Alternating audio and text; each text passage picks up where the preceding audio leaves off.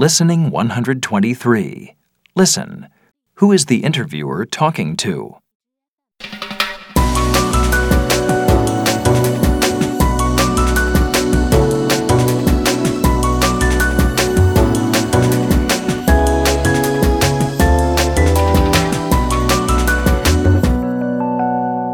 Welcome to the Travel Show. Sarah Todd went on a trip with her family around the world. Now she's home again, and I'm talking to her about her experience. Sarah, where did you go? Well, we started in India. What was your favorite thing in India?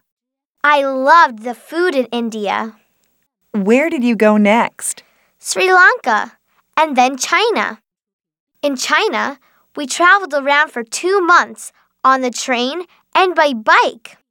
My favorite thing there was seeing the Great Wall of China. It was amazing. Where did you go next? We flew to Australia. My favorite thing was exploring the rainforests. Where did you go next? We flew to South Africa and traveled around for two months there. My favorite thing there was seeing the animals the elephants, lions, zebras. It was fantastic. And where did you go next? Well, we went to South America. My favorite thing there was climbing a mountain in Peru. Wow! And was that the end of the trip? No, after that, we went to North America for the last two months. What were your favorite things there? In North America, my favorite thing was visiting New York.